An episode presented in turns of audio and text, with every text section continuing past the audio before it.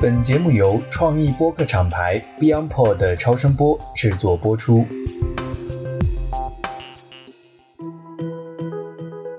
大家好，我是艾勇，欢迎来到 DTC Lab DTC 品牌研究室的播客，让我们一同见证新流量格局下的增长与变现。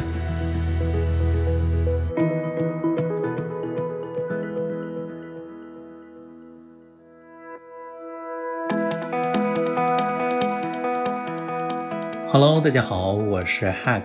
不要怀疑自己的耳朵，哈，你没有走错频道。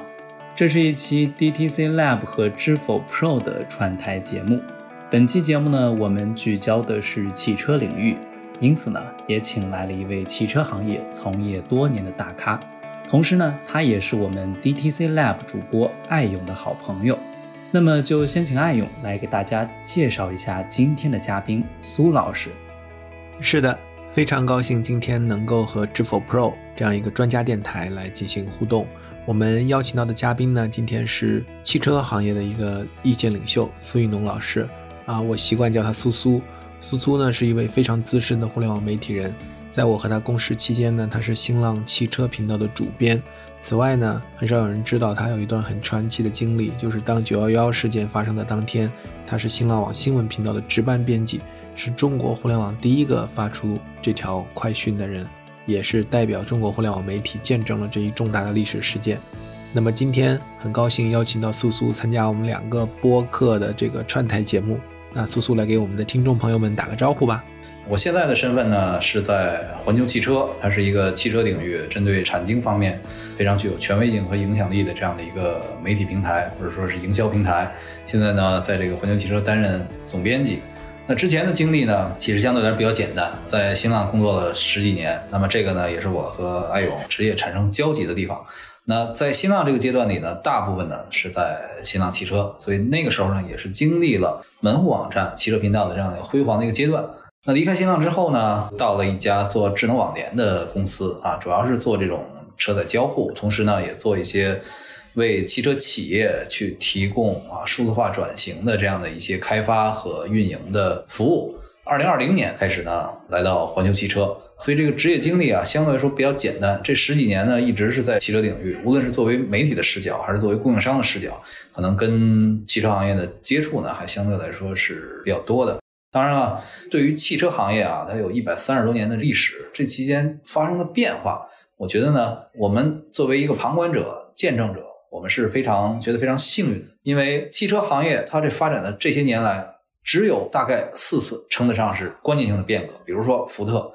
发明了 T 型车，让汽车真正的走家庭，从流水线啊生产出来，成本大幅的这个降低，可以快速的这种复制和生产。那其他的变革咱就不提了。那直到最近这几年，互联网、五 G、云计算等等这些新技术冲击汽车行业。使汽车它本身从一个 A 到 B 的这样的一个交通工具，变成了更具多元化的产品。它可以是一个仍然有交通的属性，它有生活空间的属性，它有储能单元的属性，它甚至也是一个数据中心的一个属性。所以这样的话呢，我们能够经历这样的一个过程，尽管这个过程有很多的不确定性，尽管它有很多的反复和问题，但是仍然我觉得我们能赶上这个过程是非常幸运的一件事情。我们今天主要聊 D to C 哈，Direct to Consumer，主要指的是就是直接面向消费者这样的一种运营、经营管理模式。那我理解在这个维度有两个点，一个就是说从产品的研发的过程当中，我怎么更直接的面向消费者？你刚才也讲福特，我们知道福特当年最经典的是，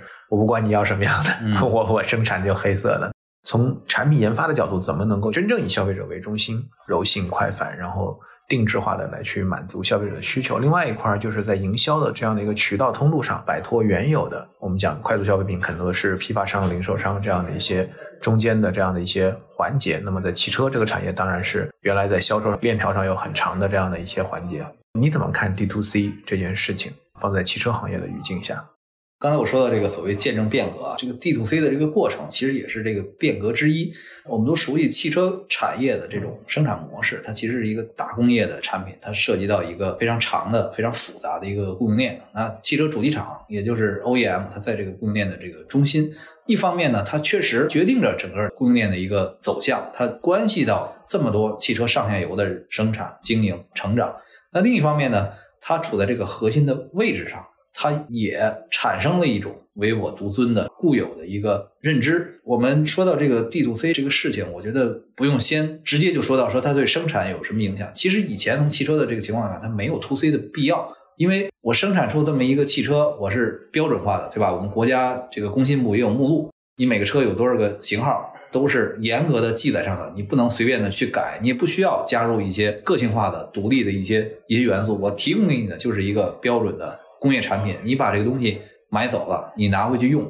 我作为主机厂，我没有必要跟你产生联系，我也不希望跟你产生联系。你能给我什么？你产品有一些问题，你投诉我吗？所以主机厂它其实从这个组织架构上，它设置了类似于 CRM 之类的这个部门。其实你更多的理解为它是一个相对被动，它无法去主动的去和用户去产生关联。那你比如说，我们现在有很多主机厂，应该说它的保有用户从数字上来讲是达到了一个相当可观的这个数字。我觉得像一汽大众、上汽大众这两个中国产销量最大的这个主机厂，应该基本上累计用户已经达到了一千五百万到两千万这个量级。那你比如像一汽丰田、东风日产，可能基本上达到了接近一千万的这个量级了。但是这样看似非常大的一个庞大的用户规模。主机厂对他们有没有联系？其实是没有什么直接的联系的。那我坐拥这些用户的这个规模，我知道他们的什么样的需求，他们对我的产品反馈如何，他们想不想换车，他们还想买别的车，是不是已经把我的车卖掉了？其实他是掌握的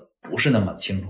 我们再说到这个 D to C，实际上我认为 D to C 应该从两个层面是理解。第一个层面是它的渠道的模式、分销的模式，从这种。分销到直营的这样的转变，这样的话，它为 to C 创造了一个条件。以前其实主机厂是把所谓 to C 的概念是交给经销商的。为什么要交给经销商？第一，汽车产业链太长，涉及到的区域、涉及到的店面、涉及到的工种太多，而汽车呢又是这样的一个价值很高的这样的一个东西。如果完全都是由主机厂来负担，那主机厂还要养几千人、几万人去做销售，他也做不了。所以有销售公司的概念，有 4S 店的概念。4S 店就相当于主机厂的臂膀，它承载了财务的负担，承载了跟客户沟通的负担，承载了一部分舆论的压力啊，同时也承载了整个营销的一个链条。所以主机厂制定出，比如说品牌的形象、媒介投放的计划，那剩下的就给经销商去完成。那经销商要解决的什么问题？我为什么经销商要跟用户去产生联系？是因为我要。在这个过程中产生更多的利润，我需要你不断的回电，我需要你在我这上保险，需要你在我这修车保养，我赚的是售后的钱。其实从很多经销商来讲，它主要的这个盈利模式也都是基于售后。但是呢，从分销到直营的转变，它改变了是什么？包括说以特斯拉为代表，它其实就首先创造了。主机厂作为企业和用户直接的一个关联，可能我们后续会说到如何去关联。同时呢，它的这个价格管控会更稳定，也能够跟用户产生一个啊，用户对产品有改进的建议，能够以更加直接的这个形式去反馈给主机厂。但这样的一个沟通方法、沟通过程的这个基础，其实是在于智能化啊，给汽车这个产品属性带来的一个转变。那这个是说它的这个渠道模式上的变化。再一点呢，其实是思维的变化，就是主机厂。可能觉得我不能再这样高高在上跟用户产生割裂了，而是说我需要跟用户去连接，我需要知道用户所想，我需要把用户的真实反馈作为我改进产品的一个依据。那你比如说我们我们这行业里，我可能举一个不是太恰当的这个例子，我们有一个业务形态叫咨询公司，对吧？这个咨询公司给主机厂做一份报告，其实也挺贵的，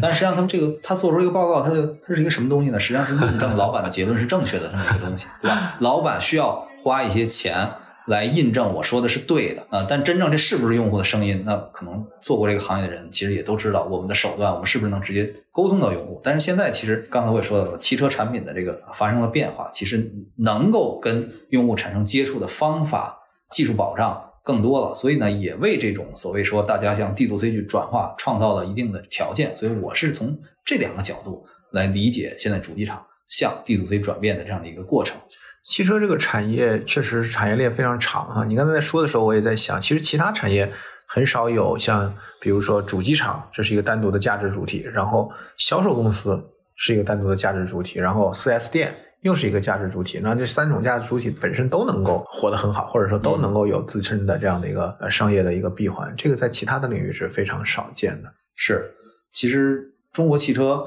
基本上从两千年左右轿车开始进入家庭之后，到二零一八年以前，一直是处在飞速增长的一个过程。包括我们成为了世界这个产销量第一。从二零一八、一九、二零这三年是持续下跌的。那其实也就是说，我们既有的这个模式，或者说我们认为这种大家皆大欢喜的这种格局，是到了发生变化的时候了。所以，二零二一年产销又开始回升了。三年持续下跌之后止跌回升，它其实一个重要的原因。也是由于新能源汽车带来的这种促进。当然，新能源汽车它只是一个动力形式的改变，但真正的改变呢，其实是这种基于智能化的对产品发生的这种变化，以及在产品变化的基础上对大家的这个思维模式带来的触动。所以我能理解，本质上来讲，新能源。能够起来，其实一个是在产品上真正从一点零到二点零，它已经不再是原来的那一款车了。可能以前可能都是在修修补补，或者是在一些局部的一些上面去做一些升级，但现在其实是整个产品的概念和这个产品的实质发生了变化。另外就是你说的，就是它的整个的运营模式开始发生了很大的一个变化。对我觉得我们可以直接切入到这个特斯拉和这个国产的这个跟特斯拉去 PK 的新势力。就是这个，我们叫魏小李哈，就是未来、小鹏、小鹏、理想和理想。嗯，对，我觉得你可不可以讲一讲，就是你怎么来看待呃特斯拉在中国的成长，以及和这个本土的这个新势力品牌的 PK？首先啊，我觉得舆论大部分情况下对特斯拉是不利的。啊，包括去年特斯拉经历了这个上海车展的这个维权事件，那媒体其实又在一直在抨击啊。当然了，他确实有些做的不对的地方啊，他的这个态度啊，至少沟通的态度是出圈的啊。嗯。同时呢，又因为这种数据安全的问题，对吧，导致它可能在特定的区域无法停放和行驶。其实这都是对特斯拉不利的这个因素。但实际上，我们平心而论，我认为，尽管特斯拉在沟通的方法上、产品上，仍然存在很多的问题，但你不得不认为特斯拉确实是在理念上、产品形态上是走在了行业前列的。那想当年，我印象非常深，差不多是一四年左右吧，马斯克已经成为了一个数字领域的这个英雄人物。当时特斯拉第一次进入到中国，他也不需要什么市场投放啊，大家完全是自发的，他成为一个。身份的象征，成为你在思想认识上，成为你在这个哪怕是这个阶层的划分上，是一个高端化的一个形象。做互联网的，做金融的，都以能够开一辆特斯拉为荣。那现在呢？特斯拉，咱们以二零二一年的情况来论，它在中国投放两款产品，Model Three 和 Model Y，只要不是用于出口，两个车基本上一个月卖到四五万辆是非常正常的。这个量除了我们在这个新能源行业里的这个特例啊，就是。上汽通用五菱宏光 mini EV 之外啊，它是一个另一种类型的产品，他们也是 to C 的啊。对的。如果特斯拉不把这个上海临港工厂的产品用于出口，那他拿这个新能源车的这个销冠是妥妥的一件事情。这说明了特斯拉的产品实力。我再可以说什么呢？我们的汽车媒体按说是懂车的人吧，比较懂吧。嗯。当他们买新能源车的时候，分为两种情况。一种情况就是说，比如说啊，我跟李斌关系很好。或者说我跟丁磊也很好，你这个车出来了，我作为朋友，我支持你，我成为你的创始用户，对吧？大家有一种互相支持的这种共荣的局面，我可以买你的车。但除此之外，我觉得大部分人买的是特斯拉啊，这说明，就有时候我也会面对这个问题。有的朋友说你给我推荐一辆车吧，我想来想去，我觉得还是绕不开，在这个特定的价位区间，我是绕不开特斯拉的。我觉得你还是要先去看看特斯拉，就它的产品实力是摆在这儿的。前两天跟某一个汽车厂一把手在交流的时候。他也提到了，他说他就怕特斯拉。特斯拉，因为它本身啊，它既不是进口，又不是合资，又不是自主，它本身在中国就是一种特殊的生产形态。如果在这种形态下再继续任由它发展，建二厂、三厂的话，这个对中国的新能源车产业应该是最大的一个。你那个担你那个担忧的是那个新势力还是 还是传统的传统？所以呢，就是我用这些事例来证明啊，特斯拉的这个产品力，我觉得仍然是。很好的，那那它主要就是靠产品来打嘛，因为你看啊，就是说刚才你传递的信息也是，你看它在公关上，嗯啊也没有那么热情啊，然后跟媒体也没有那么，它就完全不是在这个我们说的一个传统的套路中。对对对对，那它是以消费者、以用户为中心的一个品牌吗？从你的视角来看，我觉得我们的这些所谓的新势力哈，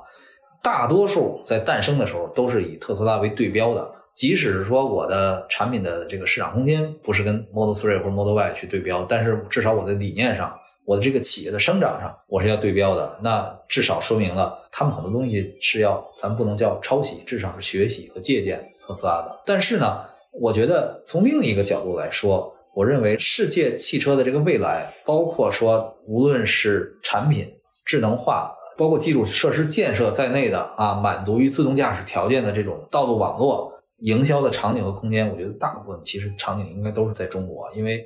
我觉得一个是说我们当然了经济发展有基础，第二我们的基础建设能力非常的强啊，第三个我们的用户是比较喜欢尝鲜的啊，是比较乐于接受新鲜事物的。那也就是说呢，对于中国而言，特斯拉肯定中国是它最好的生长的沃土。而中国这些企业，其实它带来的自己的一些创新，我认为从某种程度上来讲，并不一定就是说我完全是在沿袭特斯拉的一些做法。你比如说像直营的模式、商超的这种体验，那可能确实特斯拉是开了个先河。我记得特斯拉在北京的第一家店是在桥湖芳草地，对吧？嗯那时候大家才知道啊，车可以在大商场里卖，而且车是可以和什么 LV 啊、GUCCI 啊这些东西是摆在同一个水平线上，所以后来才有了未来在东方广场第一个旗舰店，也所以才有了未来也同样是一个直营的这个模式。但是这些企业，你无论说是魏小李，还是说现在排名可能略有些变化了。现在二月份应该叫做哪小李魏，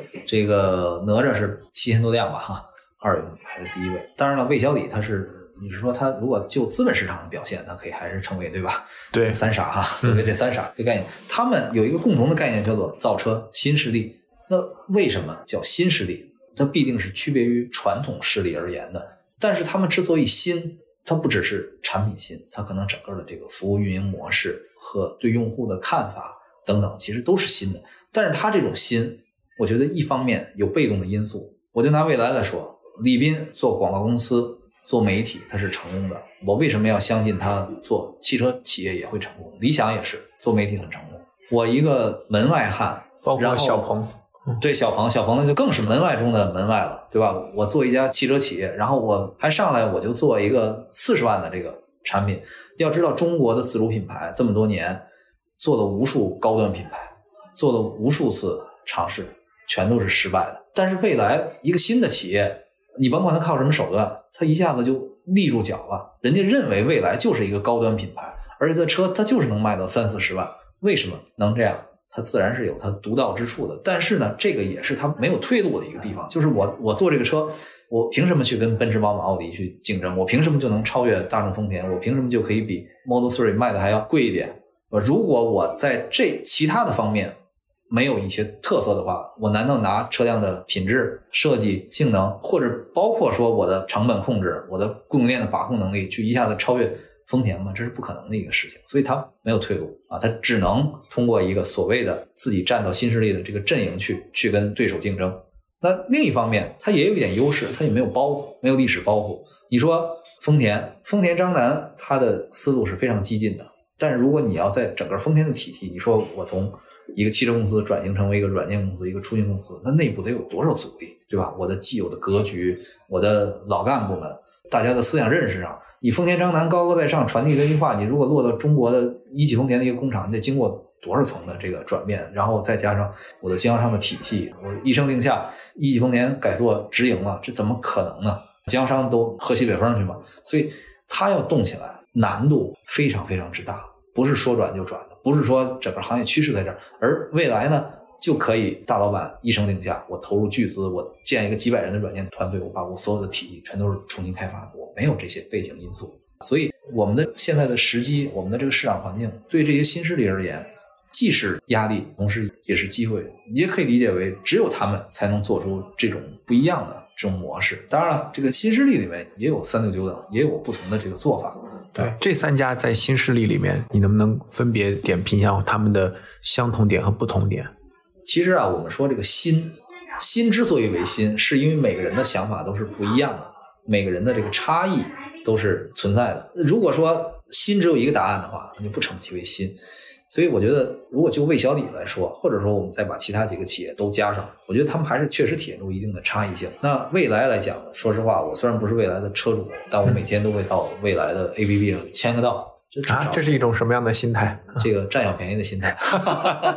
这个不是啊，不是围观啊开个玩笑，开个玩笑。其实也是未来很多人说他光做服务，靠服务起家，服务的这种这种权重，或者说服务给你带来的印象比他产品还要好，也不能完全这么说。但确实，未来有很多点确实是想到了其他人没有想到的地方。你比如说它的 BAS 这个 Bus 模式，就是相当于把这个电池和这个车切开来卖。那这样的话，至少解决了一个什么呢？就是说我这个车壳子，我将来这个二手车残值还是有保障的，因为将未来的电池占整个电动车的成本差不多占百分之四十嘛，对吧？那我电池如果说能量密度提高了，电池技术有飞速的突破了，那这个车你是不是整个就就没法要了？然后你包括说它的这个换电，它也是第一家，这个所有做新能源车企业第一个在国内大力的推这个 to C 的这个换电。然后基于这个换电，他又想到了这个所谓的叫什么电区房的这个概念，对吧？如果说你自己家里的这个环境离换电站近，或者说你家里有充电桩，其实你的这个里程焦虑，至少在大城市的里程焦虑就完全可以解决掉，对吧？你包括说它的这种服务，这种打包服务的这个模式，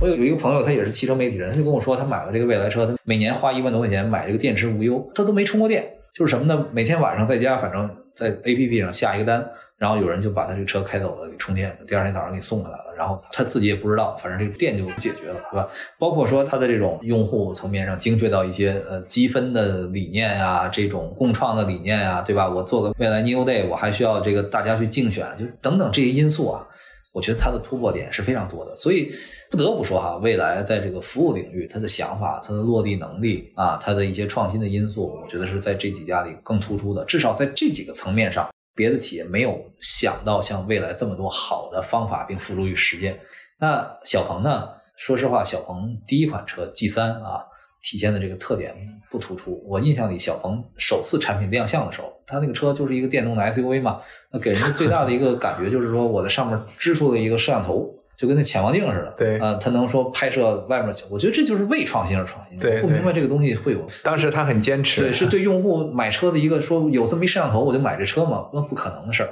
但是当小鹏 P7 出来的时候，我觉得感官就大不一样了。它的这个整个。在车内的这种交互体验的一些细节，因为我原来在上一个公司的工作经历也做过语音识别，我也知道这里面难度在什么。很多细节确实是很贴心，体验就驾驶的这种人机交互的体验，我认为是非常到位的。而且呢，小鹏我觉得应该说是一个很注重细节的这个企业。我举一个很小的例子，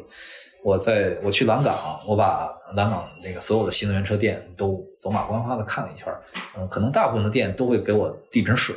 但只有小鹏，它是我拿着杯子，这个杯这个瓶子水瓶上小鹏的商标冲着我这么递给我，只有一家它是这样。啊，就说明这个服务细节还是做的很标准化的、很到位的。这个细节，我说明你也是很注意细节的人。因为因为我是带着目的来来看的啊，就是当然了，就我觉得它的标是冲着你，让你看的是正面的一个 logo，对吧？嗯。但我觉得，就是小鹏的这种车内的体验，我觉得是非常不错的。包括说它的这种 NGP 啊什么的，就是它的高级辅助驾驶的这个体验，应该说在国内所有的车企里做的也是相对来说比较激进的。当然，现在也有人说华为声量很大，说它可以秒杀这个秒杀那个。我目前没有体验过，我不能妄下结论。至少我在现在这个阶段来看，我认为小鹏做的是非常不错的。也就是说，小鹏的产品的这个科技感。是非常强大的。那理想呢？理想实际上到目前为止就是一款产品，就是理想 ONE。但这款产品它单品卖的非常非常好，它单品超越任何一款新势力的这个车型。主要它还是对这个消费者心理的这个把握，特别符合像理想原来在汽车之家，我们在新浪，其实我们也是亲眼见证着汽车之家为代表的垂直网站是怎么把门户网站超越的。它的这种对消费者心理的这种把握是非常非常到位的。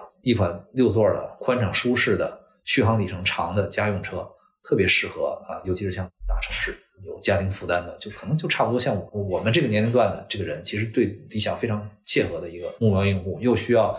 足够的舒适感，又需要带老人带孩子方便。尽管说这个它采用的是增程式的技术，你你说这个技术它是先进还是取巧？这里面可能是有一定争议的。但是呢，至少它这个技术在这个时机去落地，是解决了消费者这种对充电焦虑的需求的。所以前不久。李斌的这一番话引起了这个行业激烈的争议，可能批评的居多，说想不通为什么有人还要再买燃油车，他就认为充电已经足够方便了。但实际上，对于很多不方便的场景来说，理想是解决了这个问题的。但是我觉得理想还是要迅速的拿出新的产品。当然了，就他现在这个状况，他肯定是对财务数据是有利的嘛。我就一个产品，对吧？我整个的这个供应链，我。零部件采购、我的维护都相对还是要拿出新的产品，而且包括说，这个理想的性格可能也过于鲜明，这可能是要改进的。我想再说两个有特点的企业，一个是哪吒啊，嗯哪吒其实为什么销量很高呢？因为它哪吒 V 这个产品大概是七八万的这个价位，其实就是小型车。它除了上汽通用五菱、宏光、mini EV 之外，它把这个小型车的这个市场占领的相对来说是不错的。哪吒这个车是什么时候推出来？大概是个什么样的价格带？它现在呢两款主力产品，一个叫哪吒 V，就是差不多七八万的这个价位；一个呢叫哪吒 U Pro 啊，原来叫 U，现在又出了这个类似于换代产品叫 U Pro，差不多是将近二十万的这个价位。就是一个是打这种小型，一个是这种紧凑型到中型这样的一个市场区间。就它首先它价格确实是比较亲民的，它是以量来取胜的。然后同时呢，去年的话三六零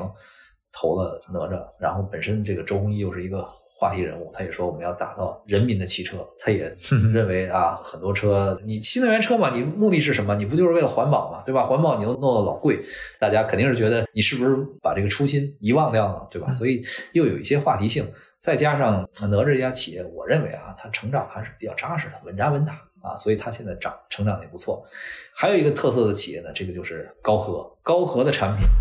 去年上市，二一年，二一年我印象年中吧上市，呃，六十八万和八十万，价格比蔚来还要贵。这个牌子能不能介绍一下？因为我觉得可能包括我，大很多听众可能都没有了解过。它的创始人是丁磊啊、不是网易的丁磊，是上汽通用的丁磊。那他以前呢，在当年这个赛欧进入家庭，也就是轿车刚进入家庭的时候，他就是上汽通用的营销的负责人了。后来呢，离开了上汽通用以后呢，应该是做过浦东的副区长啊，然后是张江的这个负责人，后来就创业了，跟谁创业？就是 YT 家，他是没记错的话，应该是联合创始人吧，算是。也就是说，当时贾跃亭为了做乐视汽车，请了几个真是行业里的这个做大企业的一把手，一个是丁磊，一个是张海亮。当然，他们现在他们两个人都分别创立了自己的新的汽车品牌。那后来离开乐视之后呢，丁磊回来创业。创立的这个企业的名字叫华润运通，然后呢，它应该是工厂是在盐城，就是用的东风悦达起亚的一工厂，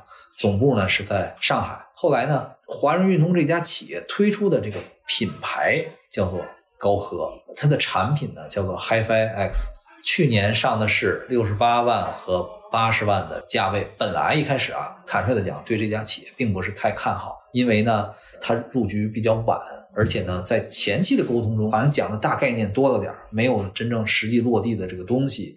但是产品推出来以后呢，还是让人眼前一亮。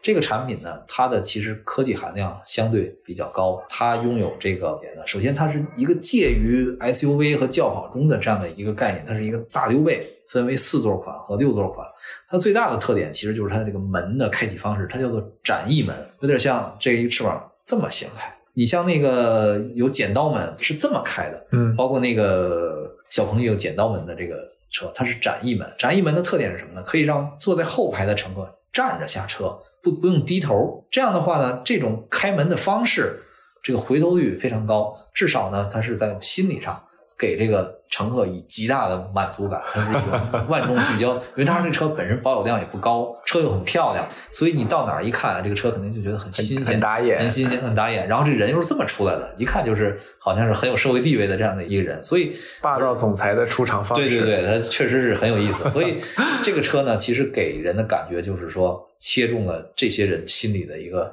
软肋。真正花六十万到八十万买这样的一个车的人，我认为首先不大会是这个家庭的第一款车。第二呢，他可能真正对那种所谓的一些细节，比如说我这个车，我这个产品刚出来啊，我这产品可能还有一些不成熟的小细节，嗯包括说一些服务，可能不是那么在意，在意的还是那种感觉。嗯啊，所以从现在这个阶段来讲，我们可以说这个高和这个产品，它的科技感非常强，而且呢，确实给人一个就是说未来好，小鹏好，它就是个车，它还是还是个车。这个高和呢，可能就确实有点像一个八抬大轿的这种感觉了啊，啊。打这个社交价值了。对对对，苏老师，如今中国汽车市场自主品牌的高性价比车是越来越多了嘛？譬如说像您刚提到的那个创下了销量新高的哪吒啊，一辆车才七八万的一个价格，而且目前大多数中国的家庭可能购置一款车的价格区间，大概也就是在几万到十几万之间。那我就取一个比较折中的价格吧，十五万。十五万元的价格，您觉得有什么高性价比的车型可以推荐吗？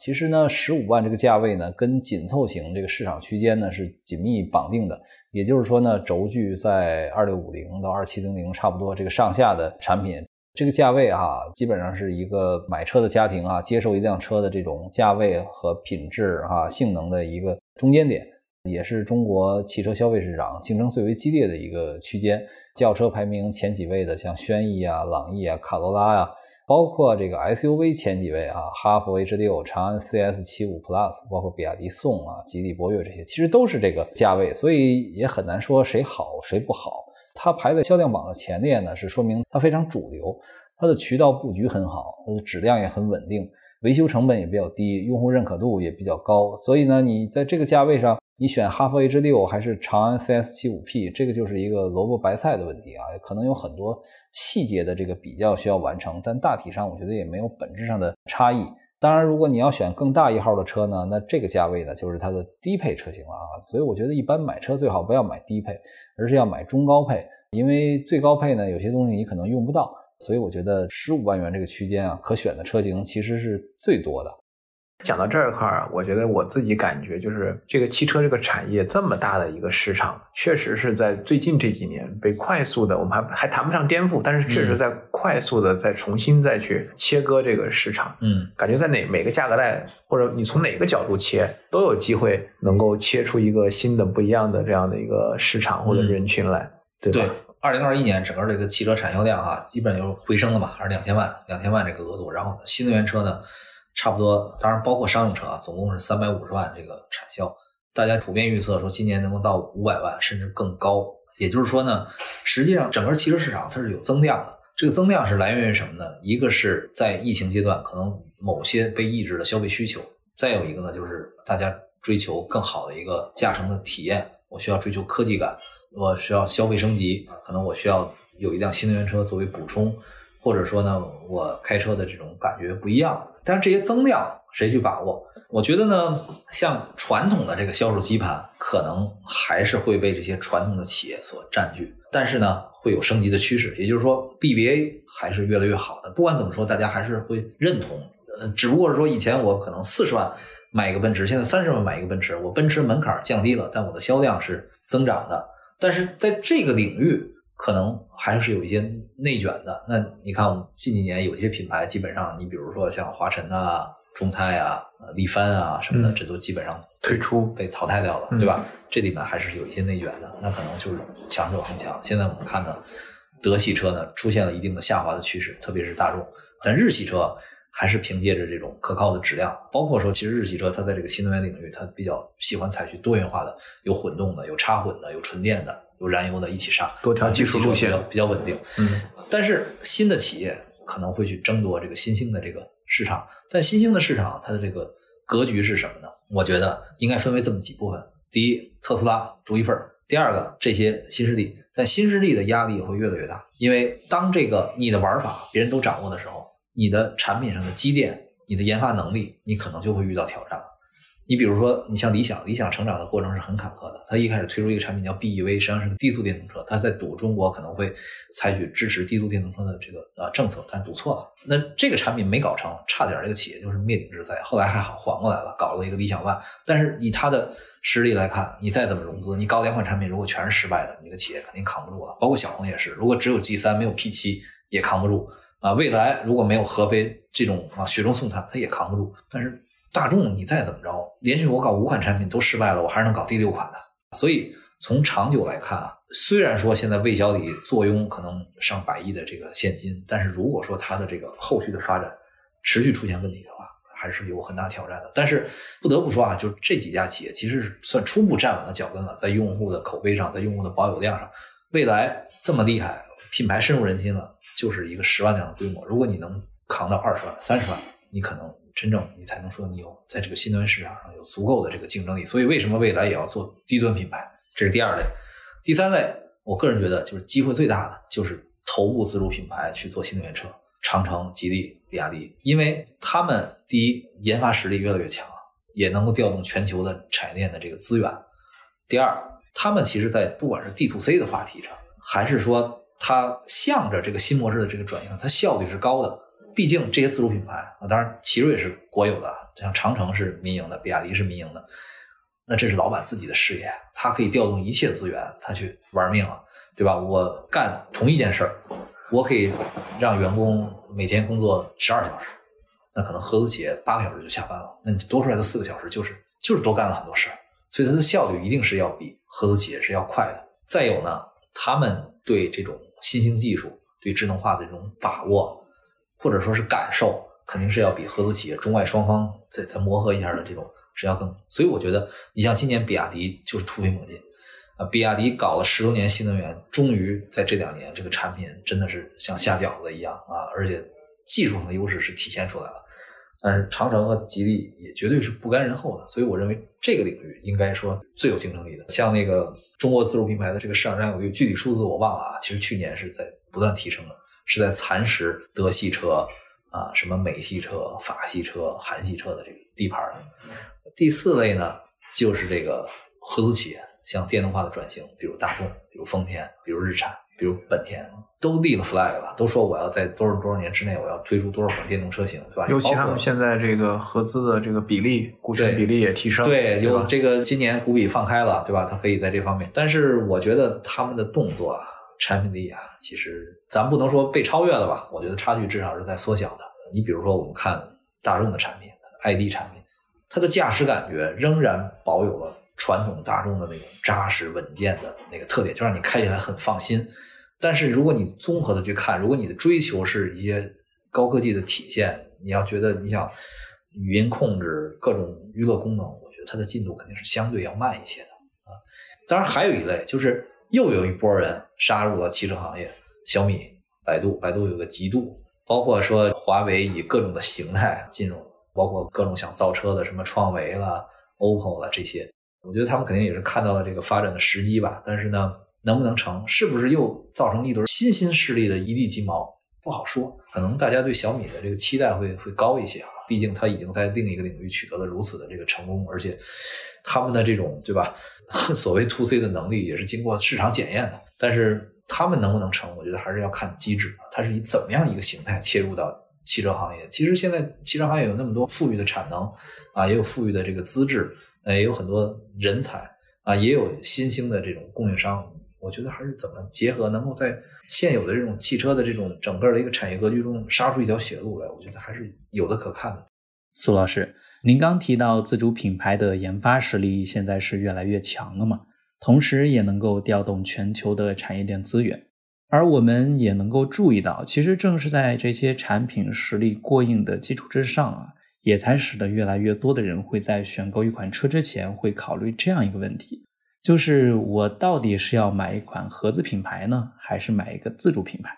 那从您作为一个专业的汽车媒体人的角度来看的话，买合资品牌好呢，还是买自主品牌好？其实大家可能想不到啊，从今年二月份的数据来看呢，中国品牌乘用车它的市场份额已经到了百分之四十二点六。也就是说呢，超过五分之二的份额都属于自主品牌了。也就是说，当你选择买自主品牌还是合资品牌的时候，那概率呢基本上变成一比一了。所以说，自主品牌的覆盖度现在是非常大的。我觉得自主品牌和合资品牌相比呢，有这么几个优势。第一个呢，当然就是性价比了哈。同样的价位，你可以买到更好的一个配置，因为自主品牌一直就是靠性价比来崛起的。但是他们现在呢，其实已经超越了性价比的时代。第二个呢，就是自主品牌，其实在智能化方面肯定要比合资品牌要激进的多，因为中国的消费者呢，对高科技智能化的体验呢更加在意，也更加看重，也能够接受这里面带来的一些变化，哪怕是一些激进的东西。所以呢，国外在这方面呢，它对消费者需求的把握，还是自己研发的进度，都是不如自主品牌快的。第三个呢，就是说对于合资的产品来讲啊，它需要中外双方的一些互相的牵制。那外方的开发的产品呢，可能也需要一个产品汉化的过程，还不如中国自己去研发。所以智能化这方面呢，自主品牌肯定是占优势的。再有呢，就是某些特定的产品类型，可能自主品牌的产品会多一些。比如我刚才提到的这个混动车，就是这个插电式混合动力。现在自主品牌类似产品的这个性价比，它的一些特殊的优势哈，比如说它的政策上的优势，它的多样性。它的续航能力等等，现在呢，在合资品牌目前是很难赶上的。当然了，合资品牌呢也有它的好处，就是说你对这个品牌的认知，可能常年认为大众是神车，你一直觉得丰田的品质非常优秀，你觉得本田的技术也有它独到的地方，有些小众车型可能你也非常的喜欢。这些车呢，在驾驶的品质上可能有自己的这个优势，而且呢，它的网络布局显然也会非常的发达啊。所以说，如果你在某一个地方，你的朋友们、你的老乡开的都是同一品牌的车，你可能也有一些心理上的这种追随的因素。我真的感觉就是刚才我讲的，我觉得就是还是一块太大的蛋糕，嗯，然后整个 timing 呢，就天时地利人和，就是时机很重要。我们刚才也讲。整个，你像一四年那个时候，特斯拉可能是孤军奋战。对，现在是经过这么多年，大家一起来围这个市场，叫做事 （market maker），就我们把这个市场真的能够做起来的时候，这个时候大家更多的人带着自己的资源、自己对市场的洞察、自己对用户的这样的一个理解啊，来去做这件事情。我觉得其实还只是刚刚开一个头。新能源车的这个市场啊，或者说这个新汽车的市场、智能汽车的市场，远远没有到这个激烈竞争的是的这个地方。因为以前你想，就是汽车的这个产业门槛太高了。嗯，我还记得我以前看李书福当时写他的那个文章，当时就说我就是想要一个牌照，是吧？太难，对民营企业来讲，就是你想进入这个市场，当然叫疯子，叫狂人，当时怎么说来着？嗯，就是觉得这个民营企业想造车，对对吧？大家觉得这是完全不可思议的事情。对，那我们看过去几年这个新消费品牌风起云涌，但是你想借由中国的这个供应链，你做一个食品，做一个服饰，做一个保健品，做一个美妆个护，我觉得还是跟汽车这个是完全。不一样的概念，所以大家看到，就是说汽车的这个创业门槛也是格外的高。那现在在打的也都是神仙打架，是吧？就是那为什么大家都要去争夺这个市场？一个是汽车本身，它已经变成了新物种，它已经不再是原来的一个出行工具了，对吧？它用户以后买的未必是出行的这个价值哈。对。第二个来讲，就是这里面它的可以想象的空间，它能够延展的商业价值，其实我觉得太大了。对，其实。就是不把汽车当做交通工具来看了，觉得它这里面应该是未来一个重要的这种数据的枢纽。而且我们看汽车最大的技术趋势，其实就是向自动驾驶发展。那只要你向自动驾驶发展，那你每天可能就有一两个小时腾出来了。那你说我们现在这么多手机 app，大家都在争夺用户的使用时间，突然有一个小时腾出来了，那这里面的这个商业价值有多大？我倒不觉得说是汽车的门槛。低了，我倒觉得反倒是高了，因为你原本你是你就造一个机械产品，现在你造的是一个电子产品，这里面承载的东西更多了。只不过说大家认对这个事情的价值，你看待它是高了，所以大家不惜代价也要切进来。或者说有可能你小米也好，还是你 OPPO 也好，你不切进这里来，你可能就会被切进的人淘汰掉了？所以我觉得大家在这方面可能不只是跟风，可能危机感也是同样存在的。你就像手机，大家以前把手机当一个通信工具，直到苹果推出来。重新定义它的功能价值。那像汽车，未来像你说的，当大家智能驾驶，把大家人从驾驶这个环节解放出来的时候，它变成一个移动空间。这个空间的价值怎么定义？怎么来去理解？其实我们讲做产品，其实就是你怎么来定义消费者价值，怎么定义用户价值。对，可能看起来大家是做的一样的，都是说我们都在造车，嗯，但其实可能真正大家做的事情时候，完全不一样的事情。我们在做不同的品类的事情，所以看起来在竞争，其实本质上。不是在竞争，反过来有一些看起来跟汽车行业没啥关系的，可能被一个汽车的玩家跨界打劫了。对对对，确实是这样。你刚才其实也讲到了，就是在低端市场啊，或者说入门车的这样的一个市场，其实也有很大的一个变化，也是另外一个市场。你刚才讲理想，其实一开始想看这个市场，对吧？跟随特斯拉都是骑手想做。中高端市场定价四十万啊为锚，那其实，在低端市场也有神车是吧？跟我们讲一下，就是你怎么来看待这个？包括我们去年也聊这个奇瑞做那个 iCar，也是想切这个四万这样的一个价格带。实际上，刚才你你说到这个市场空间的问题了，就是好像看似市场饱和，竞争很激烈，实际上你还是有空间的，对吧？这个宏光 mini EV 已经卖了五十八万台了，推了不到两年时间，五十八万台，这是一个什么量？太恐怖的一个量。本来这个微型车这个市场已经基本上被淘汰了。你看我们以前最典型的，比如 QQ，呃，比亚迪的 F 一、长安的奔奔什么的，这些已经没有了。因为什么呢？自主品牌的车造的又便宜，功能又多又宽敞，中国人又喜欢宽敞。但是为什么五菱宏光 mini EV 就抓住了这个？它其实非常巧妙的找到了新能源车市场的这个空间。我就是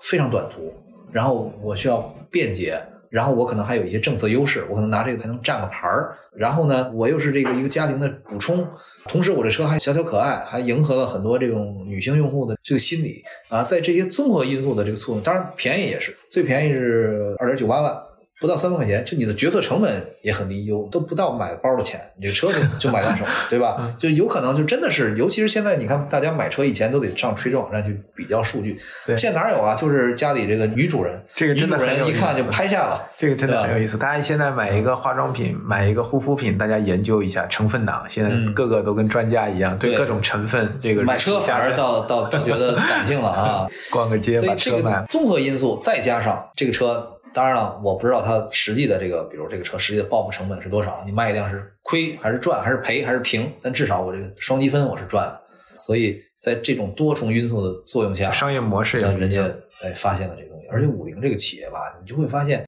这个企业特别有意思。你可能也不会买五菱的车，至少你肯定不会买五菱宏光，对吧？因为它可能更多的是那个什么快狗啊什么的，对吧？这种场景在使用的。但是你会觉得你你对五菱这个品牌的喜爱，甚至可能不低于宝马和奔驰。你可能联想是个国民品牌，对，你想它，你就是第一，这个五菱这车可以，玛莎拉蒂也可以贴一个五菱的标，对吧？它可以去秋名山去飙车去。第二，你想到了口罩啊，螺蛳粉儿，这个你就说它 D to C，它接触用户，它即使是从营销的层面去接触用户，你也会认为它的这种营销会更可爱。大家同样一个企业一年十几个亿营销费用，营销预算对吧？人家花到点儿上了，人家花到的是第一，跟你这个用户产生更紧密的联系；第二，没有那么多顾忌啊，我是一个端着的一个一个品牌，我就是一个可以随便去玩的品牌，我甚至是一个可以刷墙的这个品牌。所谓的共创对啊，它这个量它达到了，嗯共情也达到了，但是当然这种玩法它的一个副作用就是说想往上走，可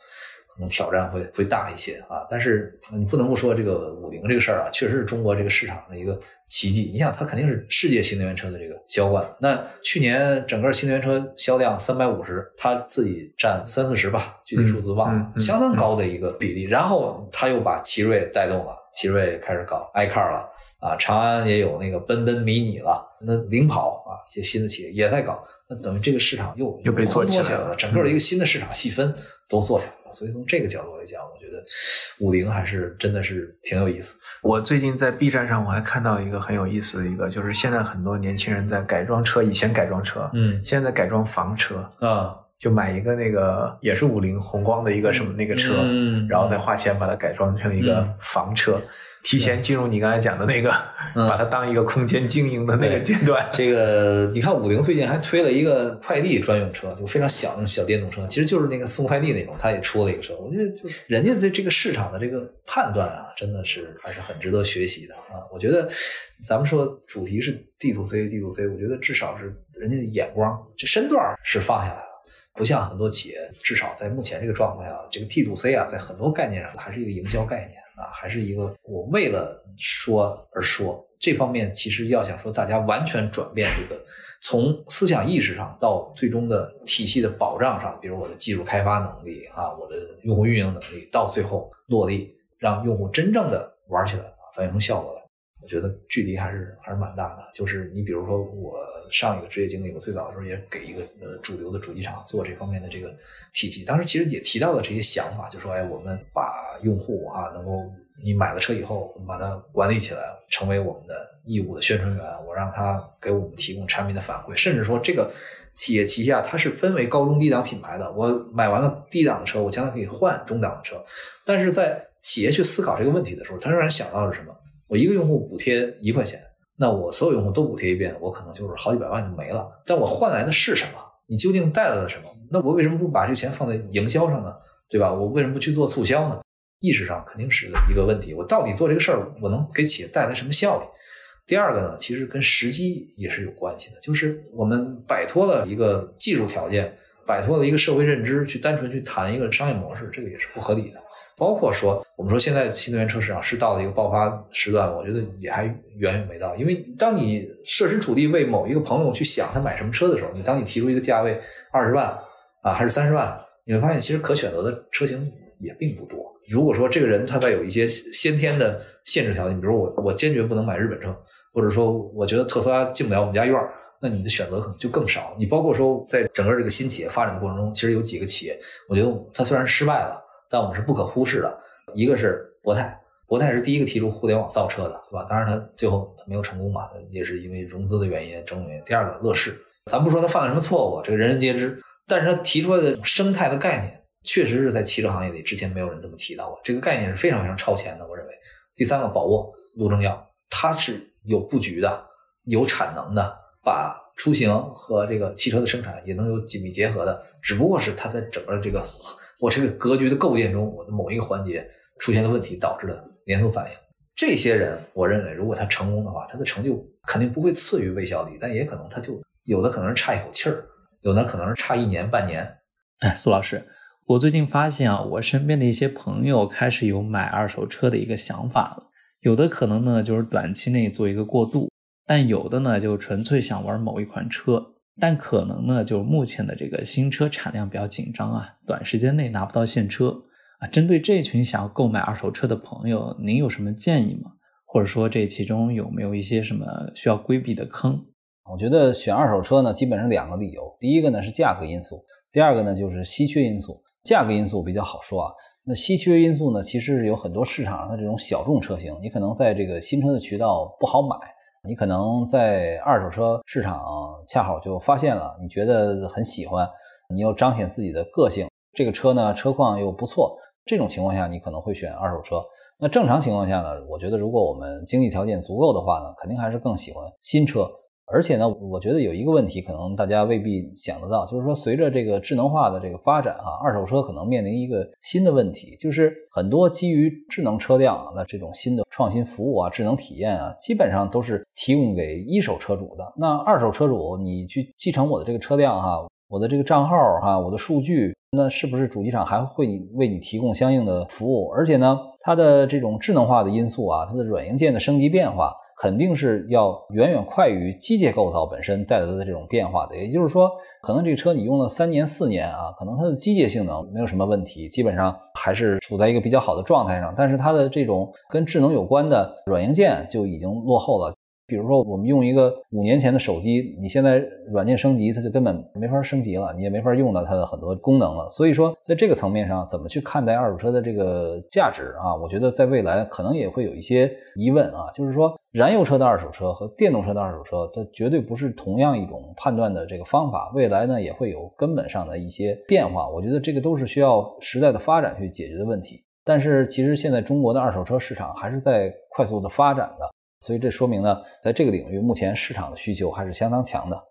我们这是一期 DTC Lab 和知否 Pro 的串台节目啊。前面呢，咱们也聊了一些关于 DTC 的话题。那知否 Pro 呢，是旨在为广大听众提供一些有趣有用的生活建议。而提到汽车这个领域呢，我觉得有一个问题肯定是绕不过的，就是如何选择自己人生的第一辆车，可以从哪些维度考虑？那您针对这个问题有一些什么建议吗？这个问题似乎是要帮助职场小白选择第一辆车，实际上我也不是这么理解的，因为并不是所有人刚一上班就可以选择自己的第一辆车。虽然对于大家来说买车已经不是什么特别重要的事情，已经是一个算是比较平常的消费了，但是我们仍然要考虑每个人买车他处在一个不同的生活阶段，可能有的人刚一上班或者刚到了拿驾照的年龄就可以买车。有的人呢，可能是自己的职业生涯有了一定的积累之后，发展到一定阶段才需要买车。特别是像北京这样的地方，你不是想买就买的，你要摇到号，可能需要等相当长的一段时间。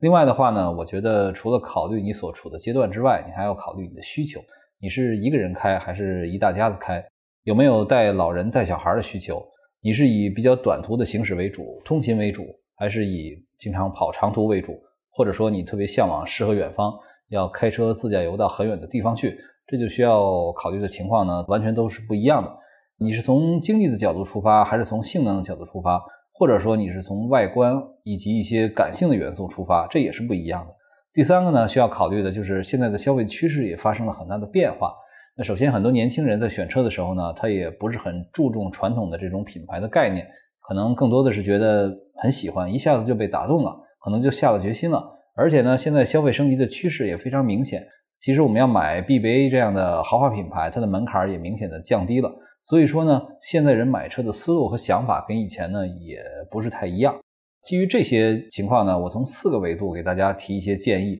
我觉得呢，第一个就不要唯 SUV 试论，就是说，并不是非买 SUV 不可，因为 SUV 呢在前几年增长确实非常的快。它的优势呢，就是可能开车的视野比较好，这样的话你可能觉得安全感更强一些，而且呢，因为离地间隙相对比较高，它可以应对一定的复杂的路况。但并不是人人都有这样的需求。那 SUV 呢？它的缺点可能是它油耗稍微大一点，或者说如果你买了这种，比如说非承载式的啊，越野能力比较强的车，但是你以城市道路为主，你又不是那种特别嘚瑟的人，所以你也不一定非得开一个 SUV。那轿车呢，也有轿车的优势啊，比如说它可能能更多的体现出一些舒适性或者一些人的这个品味。所以说呢，轿车现在也仍然是最主流的选择之一。第二个建议呢，就是不要唯品牌而论。其实现在我们看啊，很多合资车型啊，已经越来越多的受到这种新品牌以及这种自主品牌成长的挑战。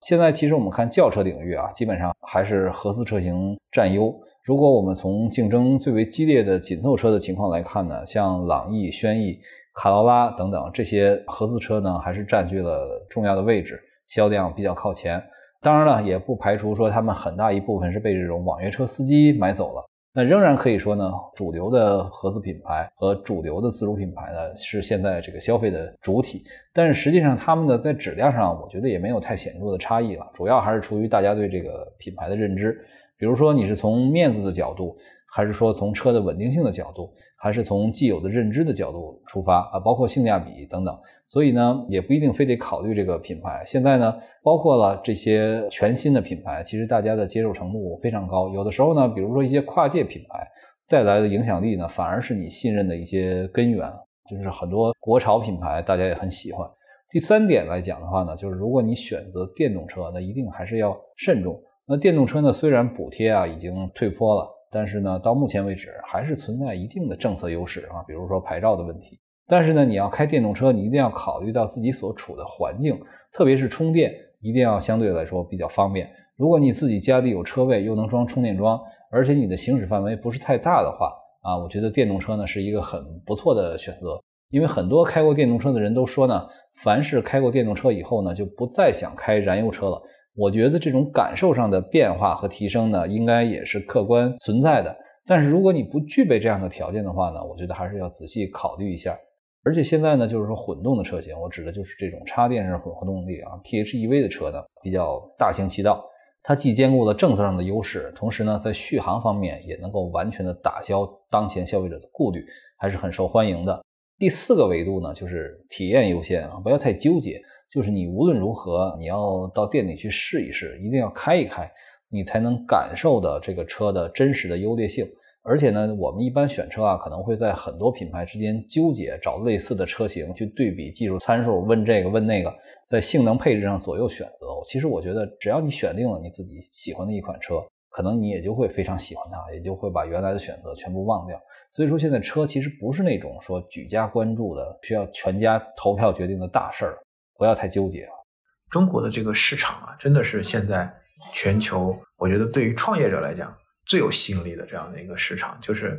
它既有层次非常丰富的这样的一个消费群体，嗯，然后又有非常完善的新的基础设施，而且像你说的，用户在过去的这二十年里面，在思想观念上，在消费习惯上，其实是非常的前瞻和易于接受这种新的这样的一个事物，对吧？就是我能同时容纳对不同的国际品牌、国内品牌、传统品牌、新品牌的这种偏好、这种存在。所以今天跟你聊完呢，我我觉得很多的品牌可能在一想到 D to C 的时候呢，他都是想的是啊，我怎么做私域啊，嗯，啊，我怎么去经营这个用户价值啊，这个都没问题。但是我觉得回到我们当时第一期，我跟锤总就是我们的一个合伙人聊的时候，其实就从第一性的角度来讲，你想 Direct to Consumer，首先还是要想到用户价值到底是什么，你在服务什么样的用户，你在经营什么样的用户。福特当时想的是，我就是产品，我是以产品为中心的。我不需要考虑这种所谓的个性化需求，也没有个性化的需求。我就是用一款标品来打，然后我怎么用工业化的流水线把这个车打到一个最简单用我们现在的话讲就是极致性价比，对对吧？不香吗？